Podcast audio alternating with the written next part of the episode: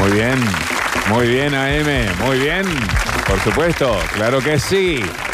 Muchachos, muchachas, eh, ya pasaron dos horas de programa, es decir, que estamos justo en el quiebre de la última entrega de esta semana. Cuando faltan dos horas y ya pasaron dos horas, quien aparece en la radio es el amado por todos en este viernes metropolitano, el señor Pablo Ignacio Durio. Bravo. ¿Cómo andan chicos? ¿Todo bien? ¿Todo en orden? ¿Todo bien? Bien, loco. Bien, Palín. ¿vos? Pablito. Bueno, ¿por qué volvimos a Palin? Si habíamos pasado ese momento de nuestra vida. Es la ternura, nene. Sí, una cuestión así. Ah, hoy eso es la ternura, hoy la tapa es un sentimiento. ¿Te das cuenta? Sí. y nada, provocas eso, Pablo. Un sentimiento. Sí. Dale, que no se puede explicar, ¿eh? Dale, Que no sabemos si es bueno o malo. No se explica. Ok, ok, ok. Pero es eso. Entiendo. ¿Te das cuenta?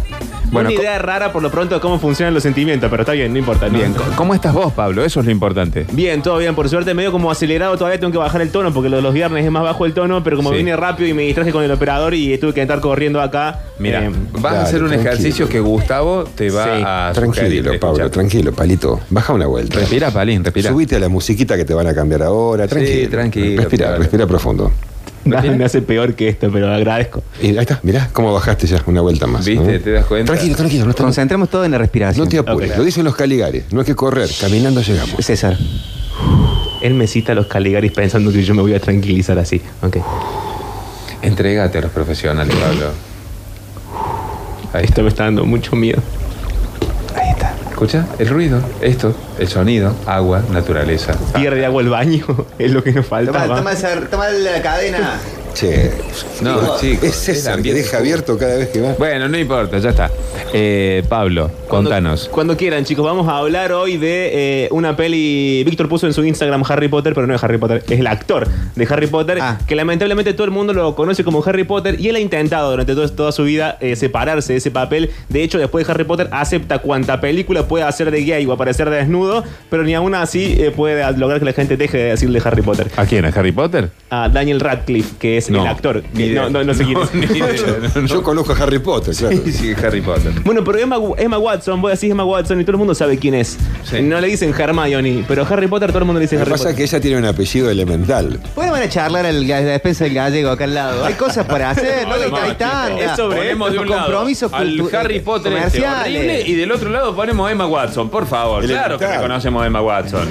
Eh, Bueno, chicos, cuando quieran vamos porque Víctor se está enojando. Relajación, todo, hippies, hippies. Bien, a esto no sabemos cómo presentarlo ni qué decir al respecto. Qué raro. Porque Pablo Durio, con la lupa del caos, con escrúpulas puestas sobre todos los objetos de la vida cotidiana, como ese amigo que admiras pero que nunca querrías tener, analiza eventos sin sentido que provocan la neurosis colectiva de una nación desesperada por volverse loca. Todo terminó, señores. No tenemos escapatoria. Este es el Toque Durio. Soy un perversito. Un homenaje burlón o una burla homenajeada que termina en un chiste interno que Mario Magdas nunca supo hacer Yo no lo entiendo. Y que nadie entiende del todo.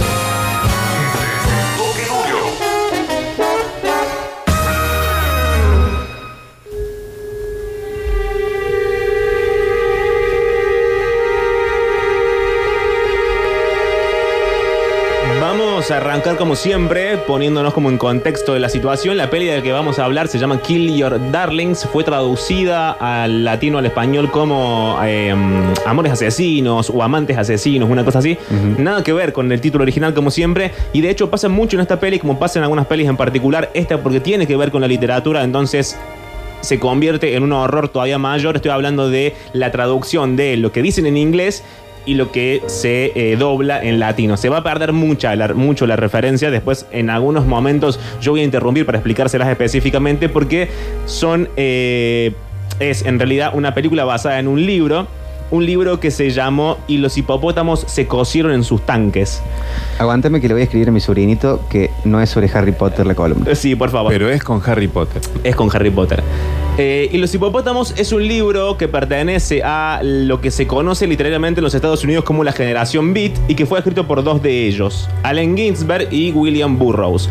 La generación Beat son varias personas, pero hay tres que son los más importantes de todos. Allen Ginsberg por el poema Aullido, Kerouac, Jack Kerouac por su novela En el Camino y William Burroughs no tanto ya por la cuestión eh, de prosa ni de narrativa, aunque lo que más se conoce es el almuerzo desnudo, sino más bien por dos cosas. Primero su visión eh, del arte y de la literatura y además porque llevaban todos ellos una vida bastante, mm, para sonar una vieja, voy a usar la palabra libertina, digamos. Había experimentación con drogas, con las primeras drogas, estoy hablando de los 50 y de los 60 de los Estados Unidos, eh, experimentación también sexual eh, en casi todos sus aspectos, y son vidas que no terminan bien en la mayoría, se vuelven locos, eh, adictos, se matan entre ellos, bueno, termina bastante mal la situación. Se pasan de roja. se pasan de rosca pero mal y aún así dejan como legado obras que son fun- fundame- fundamentales y fundacionales de eh, la liter- literatura contemporánea eh, estadounidense. En este contexto, en estas tres personas les va a presentar un cuarto. Ese cuarto se llama Lucien Carr.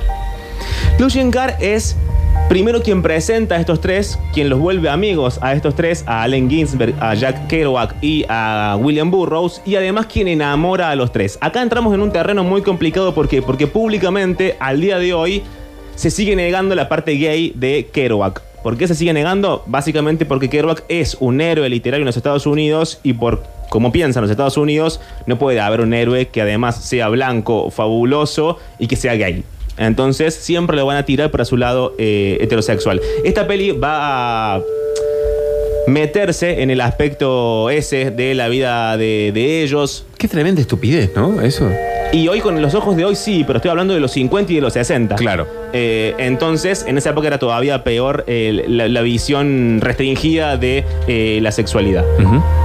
Lucien Carr a los tres los conoce en la universidad, en Columbia, en la Universidad de Columbia, y los presenta a los tres. El protagonista de la peli, Harry Potter, Harry Potter hace de Allen Ginsberg. No, pero no se llama Harry Potter. No, Pablo. se llama Daniel Radcliffe. Ujú. Allen Ginsberg arranca cuando, digamos, arranca también eh, la universidad, esa es la edad que tiene. Tiene un padre que es un poeta clásico, un escritor de poemas clásicos. Cuando digo clásicos, acá entramos con otra parte complicada, que es, primero hablábamos de la ruptura de la sexualidad hegemónica para presentar otras, la, homosexualidad, la bisexualidad, cualquiera de ellas. Y también se mete en la peli la ruptura de eh, la literatura clásica, que en la parte de los poemas tiene que ver con la rima y con la métrica eran las dos formas que se usaban para escribir. Si uno se salía de la rima y de la métrica, estaba por fuera del estándar, entonces lo que hacía no tenía ningún valor. El padre de Allen Ginsberg escribe con la rima y la métrica establecida. La madre de Allen Ginsberg está loca, tiene enfermedades mentales, cree que el padre la persigue, eh, cada tanto la internan en un loquero, sale, es compleja la, situación. Tan así que eh, Ginsberg aplica a la Universidad de Columbia sin contarle a los padres. No quería que la madre en realidad se enterara porque eh, sufría constantemente con que su esposo la perseguía para matarla, cosa que no era cierto, y que además el hijo la iba a abandonar, cosa que tampoco era cierto, pero él también tenía como el, el deseo de perseguir su sueño de ser escritor como el padre.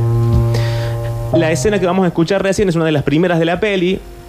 Em, están el padre y el hijo sentados en, el- en la puerta de la verdad. Vieron que en las series y en las pelis de Estados Unidos se usa mucho sentarse en esa escalerita como en el hall de entrada que sale a la calle. Sí. Siempre están sentados ahí como tomando cerveza y Es viendo a los vecinos. alta, sí. Es- que sí, exactamente, que es un poquito alta y que sale como el jardín de, de las casas prefabricadas.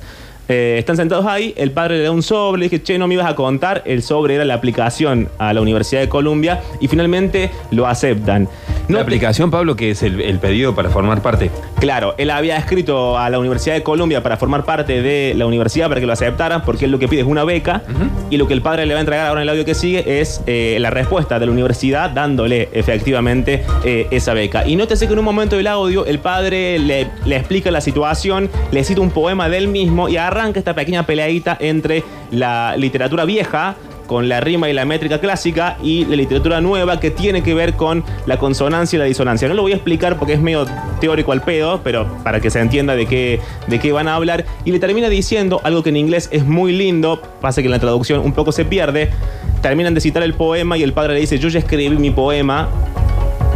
Y yo sé que tenemos todos estos problemas y que nuestra vida es complicada, pero ahora te toca a vos ir a aprender a escribir el tuyo. Bien. Así arranca la columna del día de la fecha.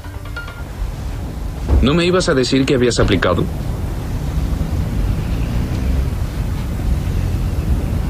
No quiero que ella sepa.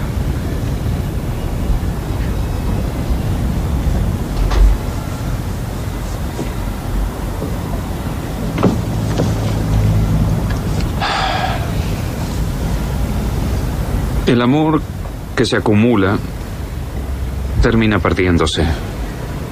Hasta que un día nos damos cuenta que lo único que tenemos Es lo que damos. es lo que entreguemos. Lo que entreguemos, consonancia. Dar ser asonancia. Escribí este maldito poema. Muy bien. ¿Por qué no escribes uno propio? Ábrelo.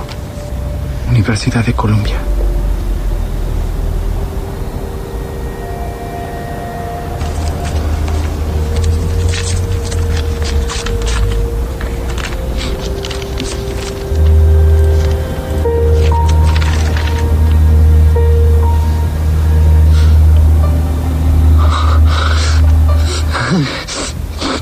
Entré. ¿Entraste? Entré a la Universidad de Columbia. ¿Entraste a la Universidad de Columbia?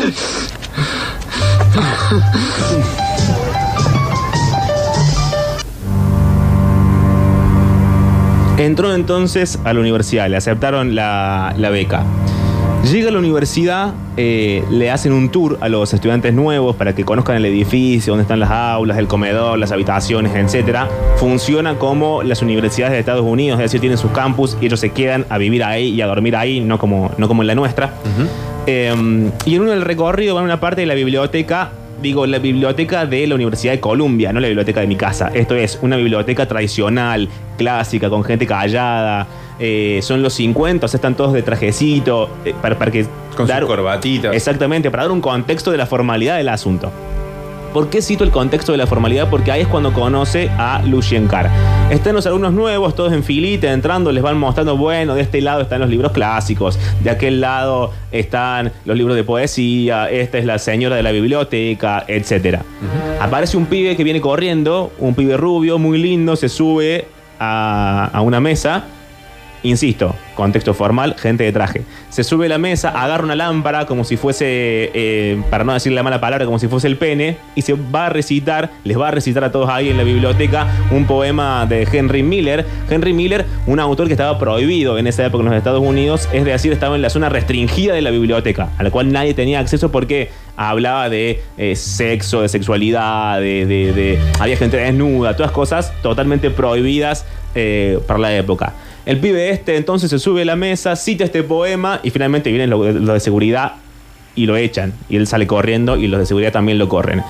Pero situémonos en esto, digamos, no solamente la seriedad de la biblioteca de la Universidad de Columbia, sino además la edad de eh, Ginsberg, una edad fácilmente en la que era fácilmente sorprenderlo. Como, como cualquier quiebre de la norma y de la ley establecida, como que una sonrisa te saca. Wow. Sí. Esto tiene que ver con eh, un concepto que es más teórico, eh, que lo pensó alguien llamado Stephen Greenblatt. Es un concepto que se aplica a la literatura, pero lo vamos a extender como hacemos siempre para que entre acá. Que habla de el self-fashioning, que es como construirse a sí mismo de manera autoconsciente y con referencias literarias sería para ser más interesante lo que son las personas en el mundo de lo corriente. Bien. Esto es lo que hace Lucien Carr. ¿A qué voy con esto? Es mucho más fácil enamorarse o sentir como atractivo o sentir cierta predisposición a que te caiga bien alguien que se ha construido a sí mismo tomando eh, códigos y tramas de la literatura que de alguien común y corriente, digamos que de la panadera a la vuelta de mi casa. Eh, eso es el self-fashioning según este autor. Y esto es lo que sucede y esto es lo que se pone en juego. Y esta es la primera reflexión sobre el amor del día de la fecha en el audio que sigue a continuación de Allen Ginsberg siendo sorprendido, eh, emocionado, enamorado, la palabra que quieran, con eh, Lucien Carr en la Universidad de Columbia. La biblioteca de la Sala Sur es como una iglesia. Y estos son sus sacramentos. Folios originales de los libros más importantes de la historia. Beowulf, primera copia de Hamlet. La Biblia de Gutenberg. Algunas de las posesiones más preciadas de la universidad. No toque el vidrio. ¿Por qué no escuchamos un poco? Una tarde de domingo, cuando las cortinas están bajas y el proletariado toma las calles, hay ciertas carreteras que me recuerdan a nada menos que un grande y cancerígeno pene. ¡Ordene! ¿Qué es todo este escándalo? Henry Miller. Bájese inmediatamente. Ese libro está restringido. Y por eso es que me lo aprendí de memoria. Seguridad. ¿Qué estás haciendo? ¡Ven aquí! ¡Alerten a la prensa! ¡Díganles que Lucian Carr es inocente! ¡Ven aquí! Eso fue bastante inusual. El campus en realidad es bastante tranquilo. Sigamos. Es la primera imagen que tiene él de Lucien Carr y también la primera que tenemos nosotros que estamos viendo eh, la película. En un momento se van a presentar formalmente, va a estar Allen Ginsberg en su pieza, haciendo un trabajo para la clase siguiente y va a escuchar de lejos una canción. La canción es... eh, forma parte de un clásico, de Brahms, si no me equivoco. Eh, entonces él va a ver qué pasa con esa música, porque además no había nadie en la universidad, se habían ido todos a despedir a los soldados que se iban a la guerra. Estamos- hablando de la Segunda Guerra Mundial. Por eso también existía en toda la sociedad y también en, la- en los jóvenes esa especie de descontento no expresado, pero con las formas eh, con las que se venía desarrollando todo lo que es la, la- la política, la economía eh, de los Estados Unidos. Entonces, ese malestar como oculto encontraba sus eh, formas de respirar, sus pequeñas grietas en gente como Lucien Carr, que venía a patearte la estructura, digamos, a, a- modificarte lo que vos pensabas y lo que sentías, o en todo caso, cómo debían ser las cosas.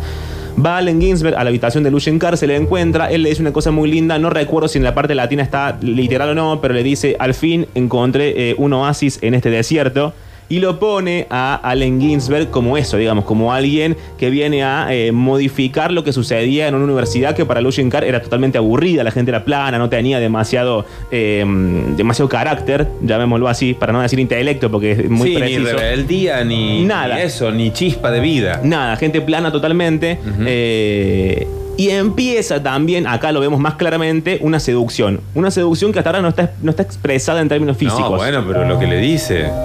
Lo que le dice. Porque además, la forma en la que se lo dice, acá no se ve, pero las caritas, eh, cómo se va desarrollando incluso el diálogo. Él le cita a eh, Walt Whitman, un poeta también clásico de los Estados Unidos, uno de los primeros poetas, además, en romper con lo que decía antes, la métrica, la rima y todo lo, lo- lo conservador de cómo se escribía en esa época, y que también era acusado no públicamente, pero era como el, el- el rumor de que era gay. De hecho, se habla de, se hablaba en esa época de Walt Whitman y sus muchachos, como diciendo, restándole valor a la obra eh, literaria de, Whitman, no por su contenido específico, sino por su vida privada.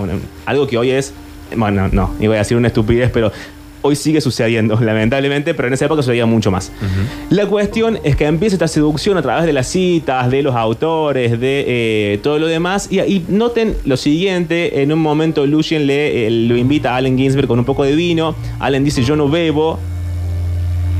Y creo que ahí hay una clave, digamos. Él arranca la universidad sin tomar alcohol y Allen Ginsberg, de grande, termina siendo un drogadicto que se mete en el cuerpo todo lo que, todo lo que encuentra. Entonces hay como un paso de eh, la inocencia hacia lo que se convierte.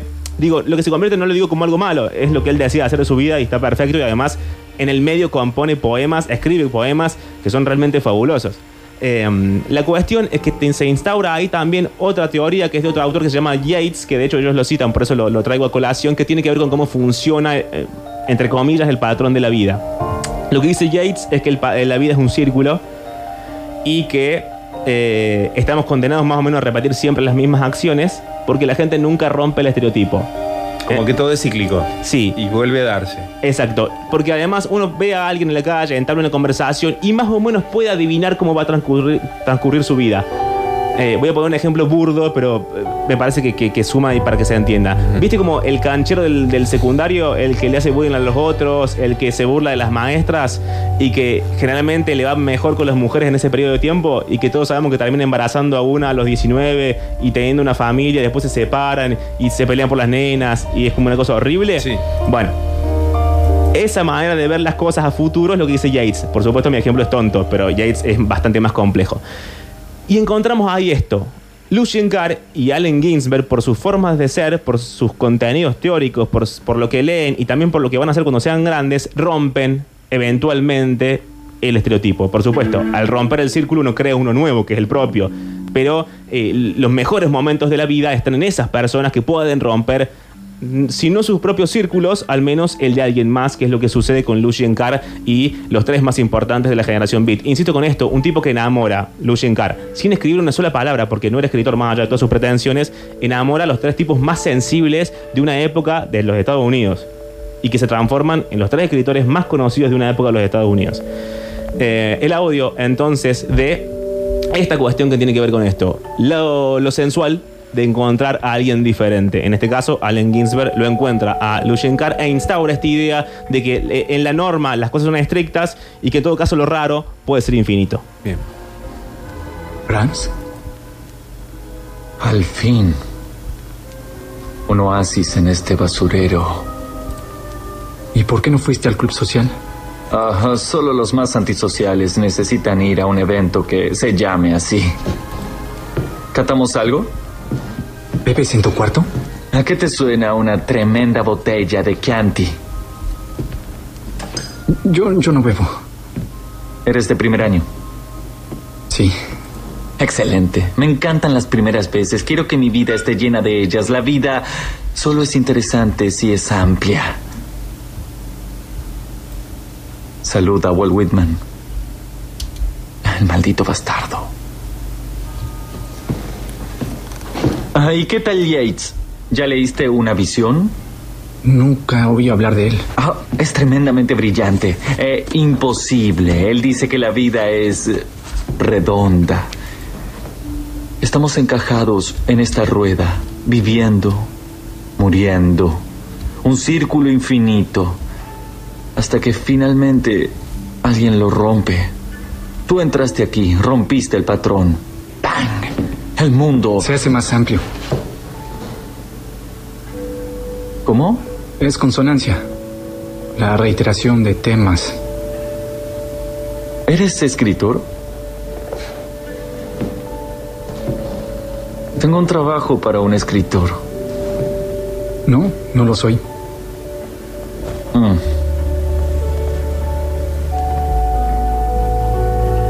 Aún no eres nada. Ahora aparece otro personaje más, que es David Cameron.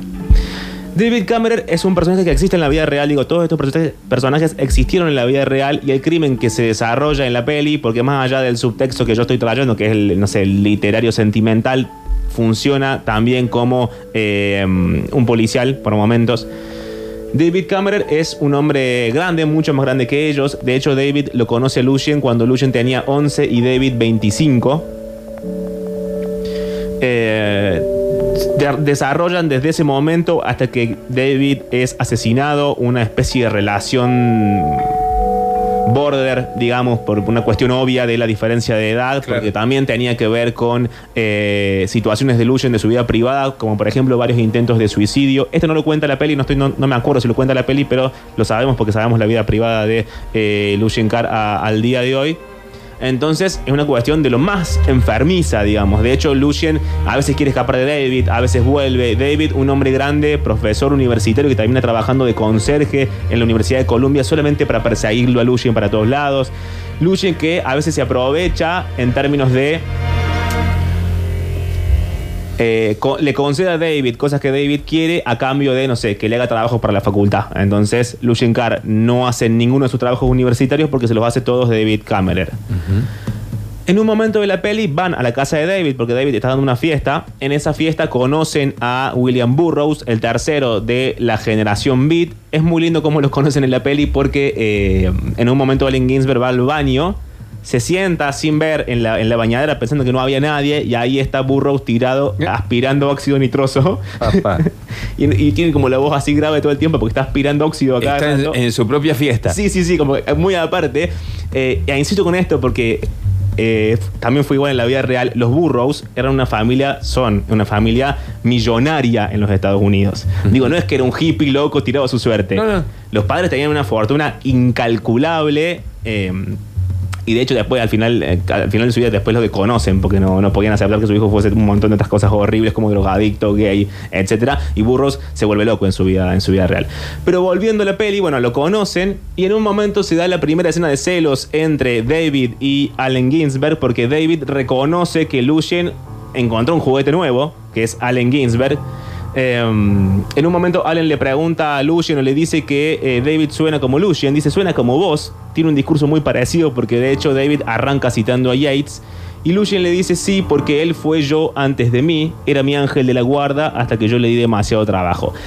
Ahí lo que se sospechaba en principio, que era la cuestión bisexual, gay, como quieran llamarla, se explicita todavía más. Sobre todo para Allen Ginsberg, que era un pibito, joven, novato, que recién llegaba eh, a la universidad. David se pone celoso, le hace una escena de celos, le dice delante de todo el mundo que, que, que venís acá a mi casa si nadie te invitó. Eh, toda esa situación. Y después en el audio hay un corte, se, lo van a notar porque empieza una canción muy fuerte, que es la siguiente escena, está en un bar. Y sucede lo siguiente que sirve para explicar la dinámica de toda la película. David le dice a Allen Ginsberg, vos sos lo único que Lucien puede ver ahora. Le dice exactamente, te conoció en la, en la fila del almuerzo y ahora sos todo lo que puede ver, como diciéndole quién te cree que sos salame. Allen le pregunta a David por qué me odias si yo no te hice nada. Y William Burroughs, que estaba sentado al lado, en inglés está mejor que en español, le explica con una sola frase, le dice, lo que pasa es que David, antes de ser iluminado por Lucien, también estuvo en la misma fila de los olvidados de Dios esta, esta trama de cómo funciona Lucien de que ilumina al que se le acerca y el resto que estaba alrededor quedó opacado y entonces lo persiguen como una especie de escena de celos, sucede toda la peli con casi todos los personajes e incluso con Jack Kerouac que ya entra a colación en un ratito nada más, pero eh, el siguiente audio que lo explica con esta frase que creo que en latino no está igual lamentablemente, creo que le dice los olvidados o los desposeídos, una cosa así, pero que en inglés es la lista de los olvidados de Dios. La rosa que perfuma el aire del verano y crece de mi preciado cabello. Continúa, ese es mi soneto para Steve. Tenemos el mapa. Tenemos la declaración. Necesitamos el trabajo.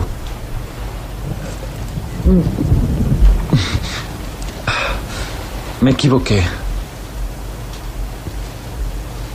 Quizás no estés preparado para esto. Muéstrame tu maldito mapa. No, detente. Oh, claro, no tienes nada, porque David no está aquí para escribírtelo. Es eh, complicado. Me encanta lo complicado.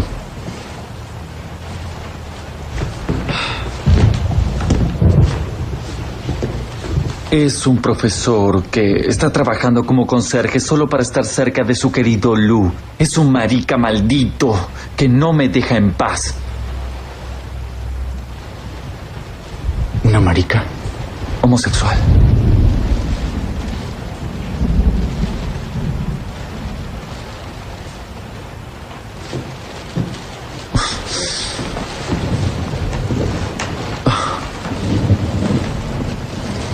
Entonces,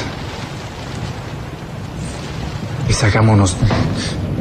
Deshagámonos de él.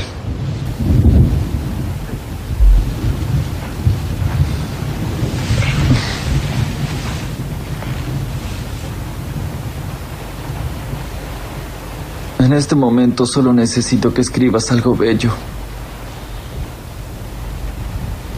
El primer pensamiento siempre es el mejor. Lo que escuchaban antes es una pelea que tienen Allen y, mm, y Lucien Ginsberg. La pelea es porque Lucien quiere formar un movimiento, pero él no sabe escribir. Entonces lo impulsa a Allen para que él, que es escritora, escriba. Allen le trae más o menos algo armado, no le gusta, como escuchaban recién. eh, y ahí es cuando nos damos cuenta que Lucien también es un impostor. Porque lo que le dice Allen es: bueno, mostrame tu mapa, a ver dónde están tus ideas, lo que vos querías escribir, vos que sos el líder y el ideólogo de todo esto. Claro. Y resulta que no tenía escrito nada porque el que le escribió los trabajos siempre fue David. Entonces resulta que Lucien es solamente, lo cual no es ni a favor ni en contra, pero solamente la descripción, es solamente como una pose. Una pose divina, una pose encantadora, una pose con un trasfondo y un contenido, pero que no puede plasmar nada eh, en términos literarios, que es además lo que él propone y su propio sueño. Ahí hay como una frustración sin resolver. Otra más de las muchas, digamos, los intentos de suicidio, no aceptar eh, que al menos no enteramente, pero en parte le gustan los hombres, y encima tampoco puede hacer lo que él quiere, que fundar un movimiento, destruir el orden establecido y escribirlo él mismo. Claro. Tiene que fagocitar el talento del otro. Claro, en un punto es un incapaz. Exactamente, es un incapaz. Es hermoso, es divino y hasta ahí. El siguiente, el siguiente audio eh, es una especie de pelea, o un- sí, una especie de peleas de viudas sería porque se encuentra Allen con David. Lucien no está, lo que sucede es que Allen finalmente va a mostrarle un poema que acaba de escribir que cree que es eh, ese poema que puede representar el nuevo orden. Entra a la habitación de Lucien, Lucien no está, está David, se pelean y David le da a entender que, bueno, no le da a entender, se lo dice, le dice en un momento, bueno, la verdad que Lucien funciona así, ya se encontró un juguete nuevo, un escritor que se llama Jack. Sabemos que Jack va a ser Jack Kerouac eh, en la vida real y también eh, en la peli. En un momento vuelve, Lucien entra a la pieza, lo encuentra a Allen durmiendo dice, ¿qué te pasó? ¿Te mudaste a mi, a mi, a mi cama, a mi habitación? Charlan y ya en el colmo, digamos, de la maldad, Lucien le dice a Allen Ginsberg, sí, la verdad que no estaba porque fui y me encontré a un verdadero escritor. Y insisto con esto, el pobre Allen estaba ahí tiradito en la cama con un poema que acababa de escribir solamente para Lucien Carr. Porque todo el, todo el movimiento, la parte política, lo de destruir el orden establecido, lo de pelearse con la rima y la métrica, está bien, formaba parte de todo el asunto, pero acá la clave era que lo quería enamorar a, toda costa. De hecho, lo que tienen los beats, toda la generación, es que todo lo que escriben tiene como ese, mm, esa cosa fundacional, ese elemento principal que es expresar sus sentimientos expresar lo que sienten y lo que les pasa. A veces con menos censura, Ginsberg, a veces con más censura, Kerouac, porque insisto, Kerouac se transforma en el héroe blanco, heterosexual, eh, el que arranca con toda una parte mítica de los Estados Unidos, que son los viajes en la carretera, y atravesar el país en auto, y ver los distintos pueblos, y toda esa cosa que vemos en la peli, que en cualquier peli se sube un auto, ponen música, se, salen por arriba del descapotable, la cámara lo enfoca de lejos, todo eso, toda esa, toda esa mística la inventó Kerouac, él fue el creador de eh, todo ese lado. Pero volvemos entonces a esta pelea de viudas entre Allen Ginsberg y David Kammerer, que también resulta en otra teoría del amor que es que hay de algunas historias de amor, quizás estas, quizás las más complicadas y las más complejas, que funcionan en términos de separaciones. Porque Lucien Carr finalmente es una persona manipuladora, que consigue lo que él quiere a fuerza de eh, su carisma, para llamarlo de, de alguna forma. Audio entonces de la pelea entre Allen Ginsberg y David Kammerer. La visión. Al fin la tenemos. ¿Puedo verla? ¿Dónde está Lu? Salió. Con alguien que está por recibirse. Un jugador de fútbol. Un escritor. Y además lindo. James. Eh, Jack. Así es. Jack. No puedes estar aquí. Qué raro, parece que soy lo único que lo retiene aquí. Ya no.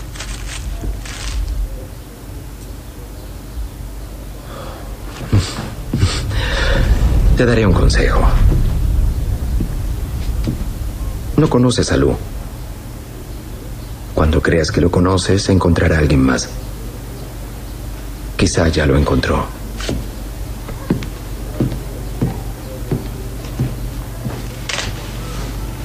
¿Qué? ¿Te estás mudando?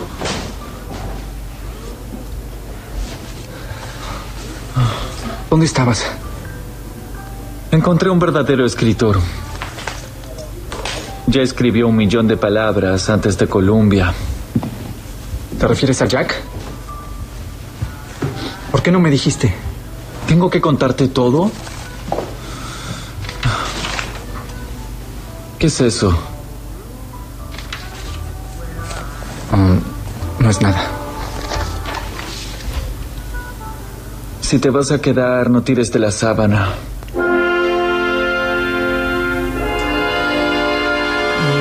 Vamos con el que es el último audio del día de la fecha de la columna de hoy.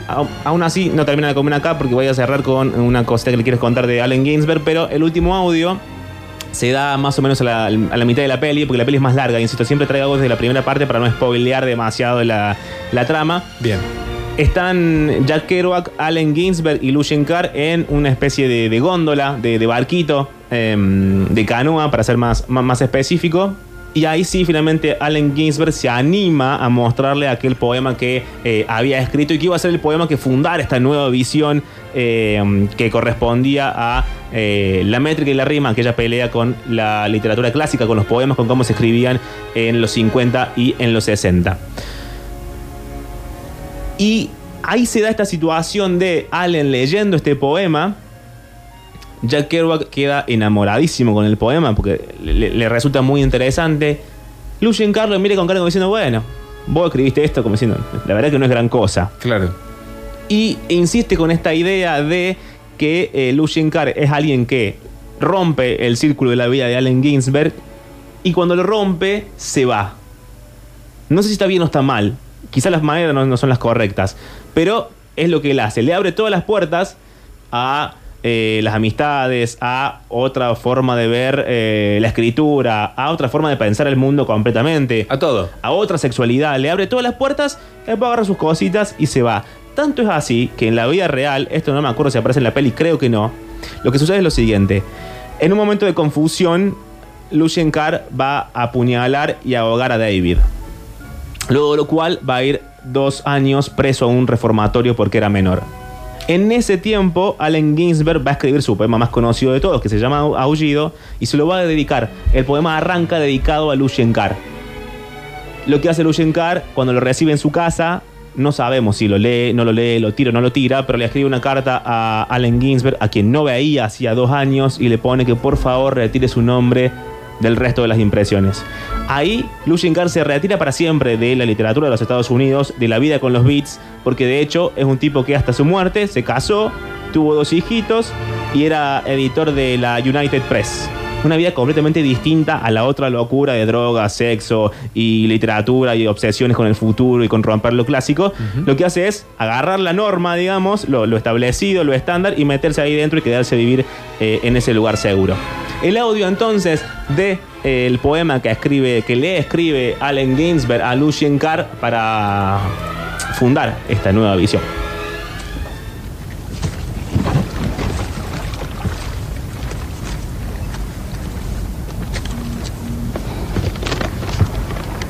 Ten cuidado. No estás en el país de las maravillas. He escuchado la extraña locura que hay en tu mente. Pero tienes suerte en tu ignorancia, en tu soledad. Tú que has sufrido, encuentra dónde se esconde tu amor. Da, comparte, pierde. Menos morir sin florecer.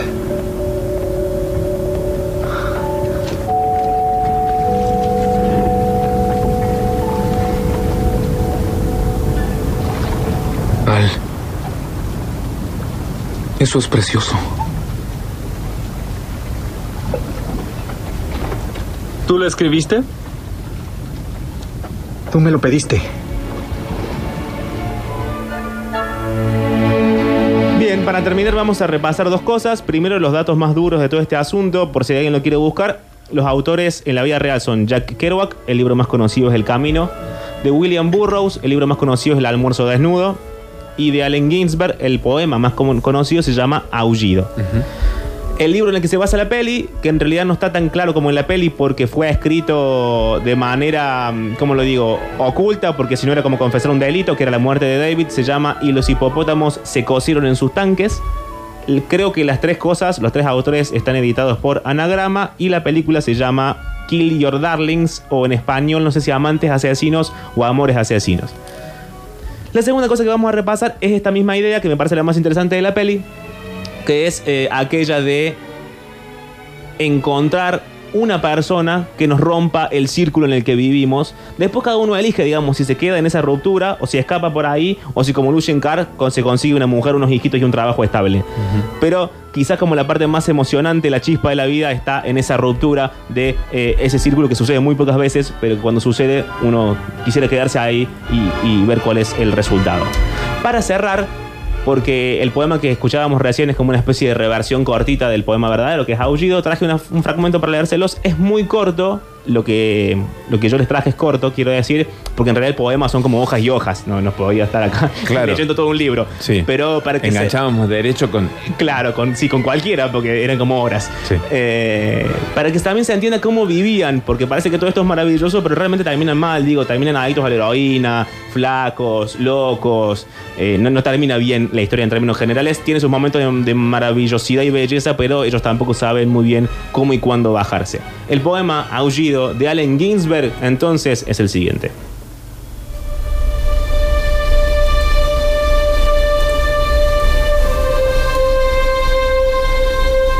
Vi a las mejores mentes de mi generación destruidas por la locura. Hambrientas, histéricas, desnudas, arrastrándose por las calles de los negros al amanecer en busca de un colérico pinchazo. Hipsters, con cabezas de ángel ardiendo por la antigua conexión celestial, celestial con el estrellado dínamo de la maquinaria nocturna. Que pobres y harapientos y ojerosos y drogados pasaron la noche fumando en la oscuridad sobrenatural de departamentos con agua fría flotando sobre las cimas de las ciudades contemplando el jazz, que desnudaron sus cerebros ante el cielo y bajo él, y vieron ángeles tambaleándose sobre techos iluminados, que pasaron por las universidades con radiantes ojos imperturbables, alucinando Arkansas y tragedia a la luz de Blake, entre radiantes ojos imperturbables y maestros de la guerra, que fueron expulsados de las academias por los locos y por publicar obscenas odas en las ventanas de la calavera, que se acurrucaron en ropa interior en habitaciones sin afeitar, quemando su dinero en papeles y escuchando al terror a través del muro, con sueños, con drogas, con pesadillas que despiertan, alcohol y baile sin fin. Que se encadenaron en los subterráneos para el interminable viaje desde Battery hasta el Santo Bronx, llenos de bencedrina, hasta que el ruido de, ruidas, de ruedas y niños los hizo caer temblando con la boca desvencijada y golpeados y yermos de cerebro completamente drenados de brillo bajo la lúgubre luz de un zoológico. Un batallón perdido de conversadores platónicos, saltando desde las barandas de salidas de incendio desde ventanas del Empire State hasta la luna, parloteando, gritando, vomitando, susurrando hechos y memorias y anécdotas, y excitaciones de globo ocular, y shocks de hospitales, y cárceles, y guerras.